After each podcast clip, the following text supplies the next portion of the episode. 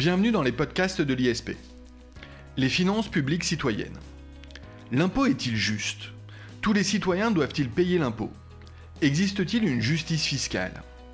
Ces questions quasi existentielles pour la cité sont au cœur du débat public. Selon certains, la fracture sociale se mesure aussi à l'aune du paiement de l'impôt. Par suite, peut-on critiquer l'utilisation par l'État de l'argent public? Existe-t-il un réel contrôle de l'utilisation des finances publiques? Quel rôle joue le citoyen dans ce contrôle? Les règles modernes de transparence constituent des garanties démocratiques efficaces. Pourtant, elles demeurent mal connues, tout comme la notion même de finances publiques citoyennes. Pour nous éclairer et décortiquer cette notion, nous recevons aujourd'hui Nicolas Péot, professeur à l'ISP. Nicolas Péot, bonjour. Bonjour Jacob Bérébi. Euh, Nicolas Péot, je vous propose de commencer tout simplement par éclairer nos auditeurs sur eh cette notion de finance publique citoyenne qui, euh, si vous me l'accordez, s'apparente presque à un pléonasme. Et pourtant, vous allez nous expliquer que tel n'est pas forcément le cas. Vous n'avez pas tort. C'est effectivement une forme de pléonasme si on s'entend sur la figure de style qu'est le pléonasme, à savoir que l'expression d'une idée est précisée, renforcée par l'ajout d'un ou plusieurs mots. Or, finances publiques, c'est logiquement les finances du peuple. En effet, en latin, publicus, qui se rapproche de populus, qui renvoie au peuple. Donc, les finances du peuple. Sauf qu'on assiste depuis quelques années à l'émergence d'une expression qui parle de finances publiques citoyennes. Et donc, le rapprochement entre, d'un côté, finances publiques et de l'autre, citoyennes, peut être euh, une source d'interrogation. Le professeur Paul Omselek, par exemple, a parlé, lui, d'un ovni intelligible.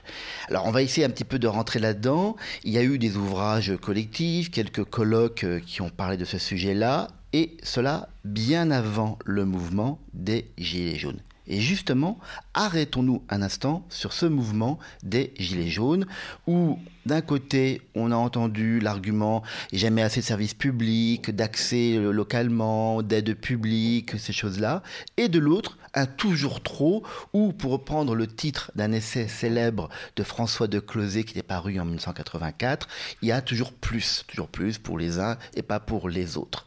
Et donc on a une forme de contradiction peut-être dans l'attente par rapport à l'argent public, qu'il soit prélevé, c'est l'impôt, ou qu'il soit dépensé, c'est la dépense publique, voire la dette publique.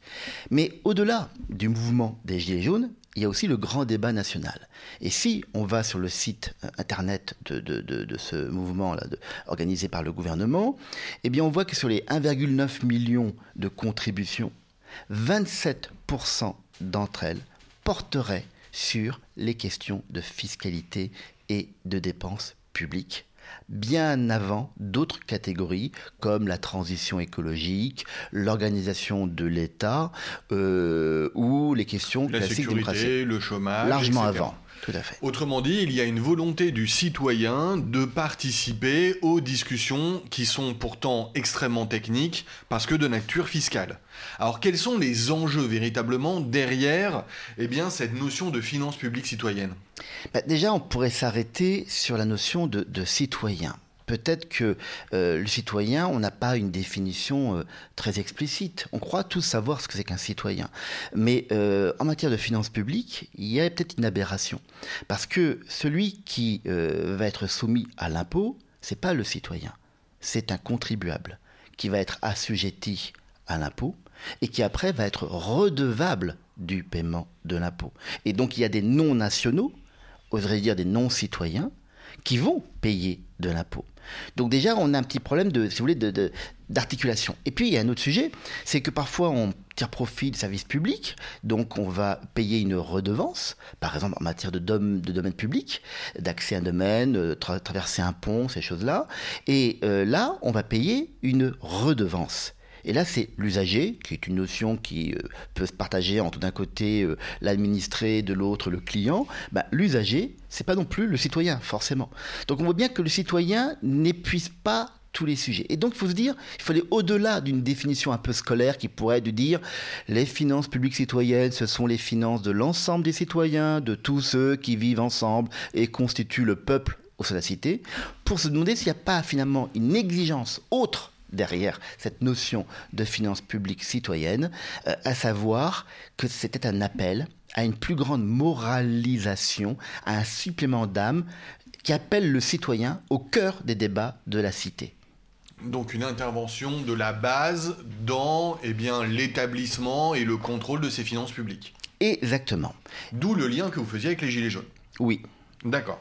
Alors, on voit bien que cette question, et vous avez effectivement parlé du grand débat national, mais sur la place publique, la question est remet sur la place publique la question de la justice fiscale, de la justice sociale et de l'impôt. Donc, euh, est-ce que euh, on peut s'accorder déjà sur un point, euh, Nicolas Péot, c'est-à-dire la nécessité de l'impôt?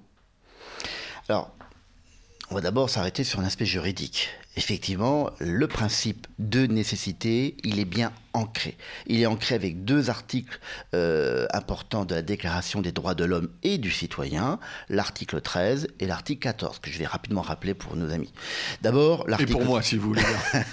l'article 13 dit Pour l'entretien de la force publique et pour les dépenses d'administration, une contribution commune est indispensable. Elle doit être également répartie entre tous les citoyens en raison de leurs facultés.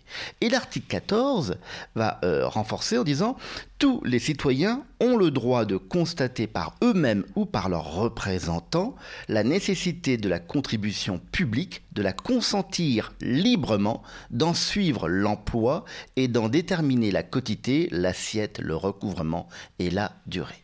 On a un principe de nécessité qui a été rappelé avec force par le Conseil constitutionnel. Et pourquoi? Parce que très souvent en matière de fiscalité, on va toucher à des questions autour du contrôle fiscal, de la répression de la fraude fiscale, et il faut bien sûr pouvoir le justifier dans un état de droit. Donc, on a bien un principe de nécessité qui va finalement euh, établir un peu le lien entre le citoyen et la levée de l'impôt. Mais comme tout à l'heure je disais, attention à ne pas euh, confondre différentes notions hein, entre le citoyen, le contribuable ou euh, l'usager. Alors, Nicolas Péot, on voit que le principe de nécessité d'impôt s'articule d'abord au niveau constitutionnel. Précisément, est-ce qu'on peut donner des exemples de cette nécessité de l'impôt euh, Des exemples peut-être particuliers, originaux? Alors, cette nécessité, euh, d'abord, il faut rappeler qu'elle est quand on dit qu'elle est constatée par le citoyen, elle l'est par sa représentation nationale. Et d'ailleurs, il y a un sujet très symbolique euh, et qui était d'ailleurs véhiculé dans les débats avec les Gilets jaunes autour de l'impôt sur la fortune. C'est-à-dire qu'il y a beaucoup de symbolique dans l'impôt. Il y a à la fois une nécessité, il faut bien financer le budget de l'État, et vous savez tous qu'il est en déficit depuis 1975, avec des conséquences en termes d'entêtement public, mais il y a aussi du symbole. Et la justice fiscale vis-à-vis d'un corps social a besoin de tels symboles. Et c'était pour ça dire que c'était un des points soulevés par les Gilets jaunes. Donc je pense à cet exemple-là en, particulier. Alors, euh, dans le débat, euh, encore une fois, euh, d'abord diligenté par eh bien, les manifestations des Gilets jaunes et puis au travers du grand débat national, on a aussi évoqué la notion d'emprunt forcé. Qu'est-ce que vous pouvez nous en dire? Alors, l'emprunt forcé, c'est une technique en fait qui est habituelle. C'est-à-dire que de nombreux gouvernements dans l'histoire de la France, qu'elle soit une république, une monarchie, un empire, eh bien, il y a eu recours à des emprunts forcés. Alors, il y en a qui étaient clairement euh, assumés, par exemple en temps de guerre, et on devait souscrire à l'effort de guerre national. D'où ces fameuses affiches qu'on peut trouver hein, encore, montrant, euh, notamment au moment de la Première Guerre mondiale, la nécessité de participer à, l'effort de, guerre.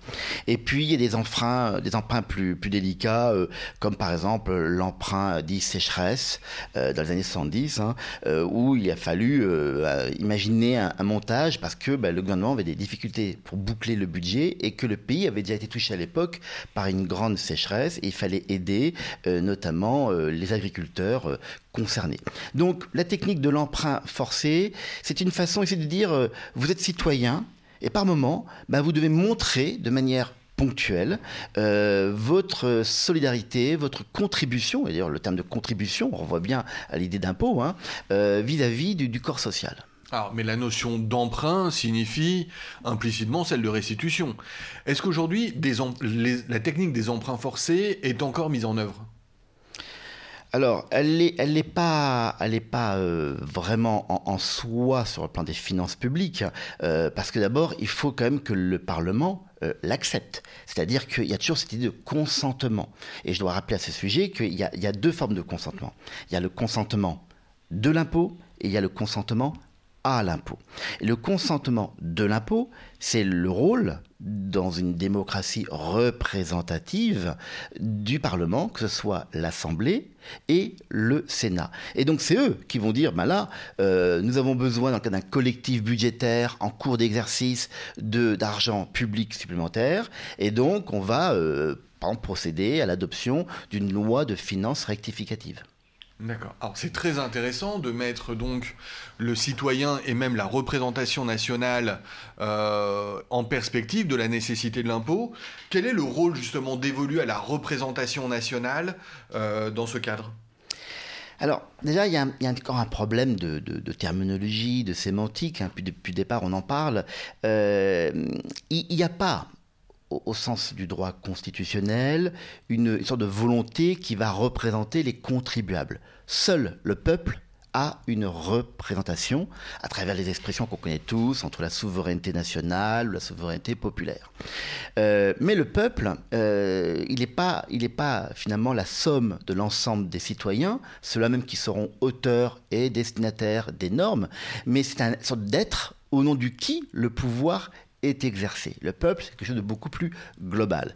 Et donc, euh, ce peuple-là, eh bien, c'est la traduction de la représentation nationale, qui euh, est un fait majeur de nos démocraties modernes et qui est en même temps une source de tension. On l'a encore vu à nouveau euh, avec le mouvement des Gilets jaunes, mais également d'autres phénomènes, hein, lorsque tel parlementaire est mis en cause. et c'est pour ça d'ailleurs que les pouvoirs publics ont créé des instances, dirais, de régulation, pardon, excusez-moi, de régulation, telle que la haute autorité pour la transparence de la vie publique. Euh, donc, le Parlement, il a, il a un rôle de représentation nationale. Il va donc être l'étape ce consentement euh, donc de l'impôt. Mais ce phénomène-là n'épuise pas la question du consentement. C'est qu'une première étape. En réalité, derrière le Parlement, il y a cette tension permanente du peuple qui paye donc du citoyen ou de son assimilé, le contribuable, voire l'usager, et eux, peut-être vont dire, mais je suis pas d'accord avec payer un impôt, euh, même si l'impôt a été voté et donc levé avec l'autorisation explicite du Parlement. Ce sont des principes habituels, principes d'annualité, principes d'unité, principes d'universalité et désormais principes de sincérité. Donc autrement dit, vous mettez en exergue une différence à réaliser entre le consentement à l'impôt et le consentement de l'impôt. Oui, et, là on va toucher à un sujet, alors on va pas rentrer dans, du droit fiscal, euh, qui parfois peut rappeler des mauvais souvenirs à, ceux qui nous écoutent dans leurs études de droit, mais euh, avant tout, l'impôt, avant d'être une norme juridique, c'est une technique, une technique de prélèvement. Euh, et je vais prendre un exemple historique c'est l'exemple des nilomètres. Alors les nilomètres, qu'est-ce que c'est? Eh bien en fait, il faut remonter à l'Égypte antique. Et je renvoie notamment à l'historien euh, Hérodote qui disait euh, l'Égypte don du Nil. En fait, très tôt, du temps des pharaons, on a conçu une technique pour évaluer la capacité contributive des paysans sur les berges du Nil avec ce nilomètre. Nilomètre était une, façon matérielle pour constater s'il y avait ou non une, donc une, crue, une crue normale. Car si la crue était insuffisante, ce n'était pas bon pour les récoltes. Et donc, aux fonctions de l'état des récoltes, on allait savoir quelle était la capacité de payer ou non une forme d'impôt, qui à l'époque n'était pas monétisé, pardon, mais qui était un impôt en forme de corvée. Et pour ça, les Égyptiens, bien avant nous, montrant que cette technique-là peut être très vite, très tôt euh, anticipée, ont inventé le concept de coudée nilométrique. Alors les coudées nilométriques, bien par exemple, euh, l'historien romain Pline expliquait, lorsqu'on avait 13, 14 coudées nilométriques, le peuple allait mourir de faim, donc le peuple n'allait pas être content. Si en revanche on avait 15, 16 coudées, le peuple sera heureux et festif. Et si on d'espace 17 coudées, alors ça veut dire que l'eau déborde partout et que donc il y aura des, problèmes pour euh, les paysans. Et à nouveau ça sera une difficulté pour le corps social et donc le corps politique. Donc par cet exemple historique, je veux dire par là que Très tôt, on a, on a conçu l'impôt avant tout comme une technique efficace de prélèvement, et puis ensuite, on l'a construit avec des normes juridiques qui aujourd'hui s'installent l'état de droit d'une certaine manière très objective et qui permettent d'établir une certaine justice fiscale, on le voit euh, donc euh, dès l'Égypte ancienne. Alors, la justice fiscale ne peut s'entendre euh, seulement de la levée de l'impôt, la justice fiscale doit aussi s'entendre, et c'est bien peut-être aujourd'hui ce qui est l'essentiel dans le débat public, même si on a rappelé tous les débats qu'il y a eu notamment sur l'ISF, aujourd'hui la justice fiscale doit aussi s'entendre du contrôle de l'impôt, et eh bien par le citoyen ou par l'usager, on a vu qu'il y avait une difficulté euh, déjà articuler les notions de citoyen et d'usager. Euh, comment se réalise ce contrôle de l'argent public? Par le citoyen. Alors, vous avez entièrement raison, c'est un sujet majeur et, beaucoup de doléances ou de cahiers dits de citoyenneté euh, qui ont été déposés pendant euh, le grand débat national euh, portent a priori sur cette question donc du contrôle de l'usage d'agents publics. Mais permettez-moi de revenir encore à l'histoire. Là, on est en 1781, en janvier, et euh, Jacques Necker, euh, qui était un protestant, qui avait euh, assez pris des Lumières, c'est-à-dire, pour la petite histoire, le, père de Germaine de Staël, Jacques Necker devient l'équivalent d'un ministre des Finances. Il n'était pas ministre officiellement parce que comme il était protestant, il ne pouvait pas accéder au conseil du roi. Bon. Et il publie un compte-rendu au roi. Mais quand on dit publier, nous sommes donc sous l'Ancien Régime, il le rend public. Et ça se, diffuse de manière très importante, à un tel point que les notables de l'époque, autour de la reine notamment, sont très en colère contre Jacques Necker, parce que par cet acte novateur de transparence, le peuple découvre les titres de pension versés par l'État, donc par leurs impôts, à quelques nobles en particulier. Ça sera l'une des causes, pas la seule, du renvoi quelques mois après de Jacques Necker, qui, comme vous le savez, sera rappelé ensuite au moment de la Révolution, parce que Necker, finalement, avait une très grande popularité. Et pourquoi, finalement? Parce qu'il avait fait un effort de transparence. Donc on voit que dans l'esprit des temps modernes, cette notion de transparence, que l'on connaît tous aujourd'hui dans différents domaines, euh, euh, a pris, je dirais, un lien important avec les questions de finances publiques. Alors aujourd'hui, comment ça se passe le contrôle euh, du bon emploi de l'argent public? Eh bien, il y a toujours cette idée qu'il faut des grands principes, des principes juridiques, principes notamment budgétaires, des principes fiscaux, qui, vont être contrôlés par un juge. différents types de juges vont intervenir dans ce domaine-là euh, autour donc de cette idée que, eh il faut qu'il y ait un tiers de confiance qui est en mesure de garantir au corps social que l'argent est bien employé. Mais au demeurant, ce n'est pas en soi propre aux finances publiques. Prenons une entreprise privée. Le conseil de surveillance, le conseil d'administration euh, de telle société, il va par exemple recourir euh, à un commissaire au compte qui, étant extérieur à la société, est un tiers de confiance finalement. Et ce commissaire des comptes est tenu à des règles déontologiques assez fortes, euh, avec un ordre professionnel derrière, ça.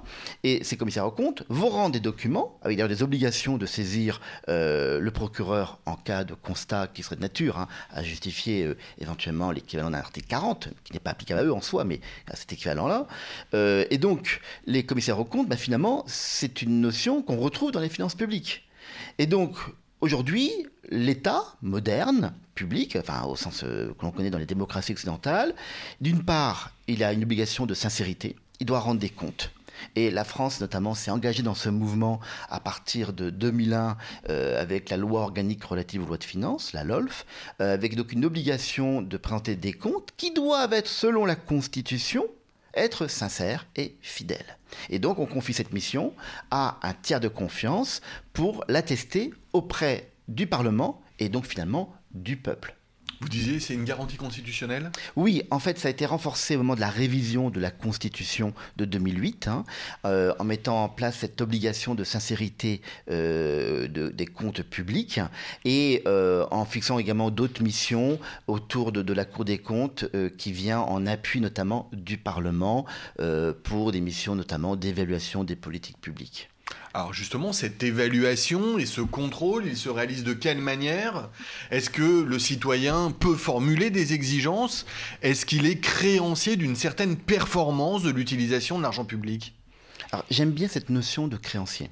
Euh, parce que ça pose la question des, droits et obligations qu'a un citoyen. Euh, et, c'est vrai qu'aujourd'hui, on ne peut pas dire que comment dire, un citoyen peut d'emblée saisir euh, un juge financier ou une autre entité au demeurant pour dire je trouve que tel budget là est mal géré. Les choses sont quand même beaucoup plus encadrées pour des raisons aussi d'efficacité, d'organisation, de programmation des contrôles. On n'est pas, si vous voulez, à cette époque de la bouche de la vérité qu'on trouvait à Venise ou à Rome, où un citoyen voulait dénoncer un de ses voisins et glisser une missive euh, dans la bouche de vérité qui après serait exploitée par les services du Doge, par exemple. Euh, mais en tout cas, l'idée, c'est que, euh, d'une part, le Parlement peut saisir, par exemple, la Cour des comptes, pour dire sur tel sujet. Par exemple, il y a euh, des polémiques sur euh, le retraitement des déchets nucléaires. Je demande à la Cour des comptes de faire une enquête avec un délai prescrit. Euh, et ce rapport, une fois qu'il est rendu au Parlement, concrètement aux commissions des finances, celle-ci décide ou non de le rendre public. Voilà un exemple d'expression, hein, de lien entre le citoyen, via une démocratie représentative, et une institution de contrôle. D'accord on avance un petit peu dans le, euh, dans, le questionnement qui est le nôtre et on relie euh, très régulièrement la notion de finance publique citoyenne à la notion de budget participatif. De quoi s'agit-il exactement, Nicolas Péot alors, c'est vrai que ça, c'est un sujet quand même très récent. Euh, peu de manuels de finances publiques doivent traiter, je pense, de cette notion-là. Le budget participatif, c'est quoi? C'est un processus qui se veut de démocratie participative dans lesquelles des citoyens euh, vont participer à l'affectation d'une partie du budget de leur collectivité sur tel ou tel projet d'investissement. Alors cette idée de budget participatif, elle date de 1989. Euh, elle a utilisée à Porto Alegre au Brésil. Et euh, à l'occasion des différents forums connus hein, de Porto Alegre, l'idée s'est un petit peu répandue dans le monde. Et donc aujourd'hui, on assiste effectivement à une multiplication euh, de budgets participatifs, notamment euh, à hauteur des collectivités territoriales mmh. et principalement de la commune. Oui, c'est le cas par exemple dans ma ville. Ah, et vous en êtes content? Euh, j'avoue n'avoir pas expertisé suffisamment la question puisque je n'y habite que depuis euh, que de, moins de deux ans, mais effectivement, je sais que c'est un grand débat euh, dans ma ville du 94 et c'est un gros problème. Mais justement, votre réponse montre aussi les limites du budget participatif parce que il n'y a pas vraiment de définition stabilisée. C'est pas une définition qu'on trouve dans le code général des collectivités territoriales, par exemple, ou dans le code des juridictions financières. Le budget participatif, d'abord, il veut être une rupture politique par rapport à ce qu'on a pu appeler la démocratie associative, là où une commune euh, finançait de nombreuses associations pour agir en lieu et place de la commune ou pour accompagner telle ou telle politique publique. C'est différent. Si on devait prendre le risque de donner une définition, je dirais que par budget participatif, il faut entendre une politique publique destinée à inclure la société dans le processus d'allocation du budget public. Mais pour ça, il faut des critères. Par exemple, il faut que les élus acceptent de de céder formellement une partie de leur souveraineté. C'est aussi un dispositif de participation citoyenne, euh, et donc il faut que les citoyens aient le sentiment de participer l'élaboration des règles préalables. Parce que si c'est juste des règles fixées à l'avance par le politique, les citoyens vont se sentir un petit peu exclus. Ils vont juste finalement voter en lieu et place. On pourrait croire à un leurre, effectivement. Peut-être, voilà. Et donc, euh, ces, ces, différents critères peuvent être utilisés pour essayer d'apprendre cette notion.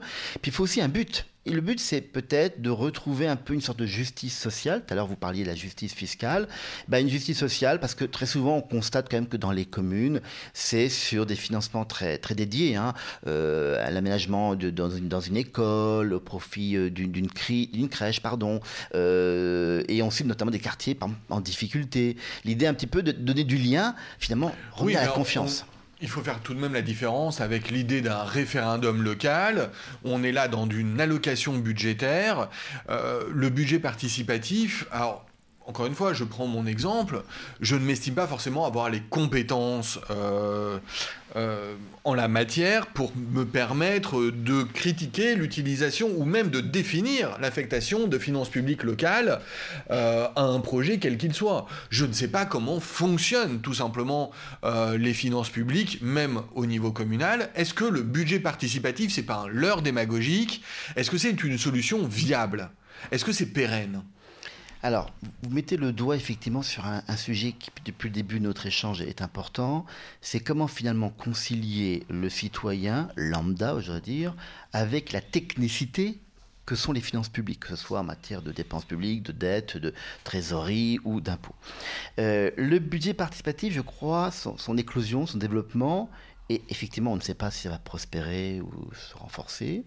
Euh, eh bien, cette éclosion, je pense que c'est une façon d'essayer de, contourner le déclin électoral et des politiques locales. C'est une façon d'essayer de renouer un lien avec les citoyens en faisant le pari par rapport à votre question, c'est que parmi l'ensemble des citoyens, je reprends l'exemple de mon école ou de ma crèche, peut-être que le citoyen XY ne connaît rien aux finances publiques, mais dans l'association des parents élus, Peut-être qu'il y a quelqu'un qui, en revanche, est un comptable, euh, ou bien est un financier, ou est un fonctionnaire, et qui, lui, aura du temps ou de l'envie pour euh, euh, analyser les documents et dire, dans cette, ce regroupement associatif, par exemple, hein, plus ou moins formalisé, ben voilà, la mairie nous propose 15 000 euros pour, pour notre, notre école, il y a différents devis, moi je propose qu'on retienne celui-ci et qu'on le fasse savoir aux élus qui sont notre intermédiaire dans le vote du budget.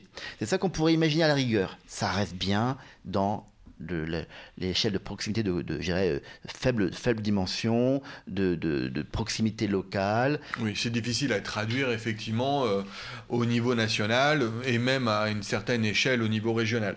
C'est quand même extrêmement intéressant de, euh, de, revenir donc sur cette notion de finance publique citoyenne parce que finalement et au travers de l'idée du budget participatif ça nous renvoie peut-être à de, à de nouvelles réflexions où cela relance euh, des idées euh, sur la nature et la portée du régime démocratique contemporain.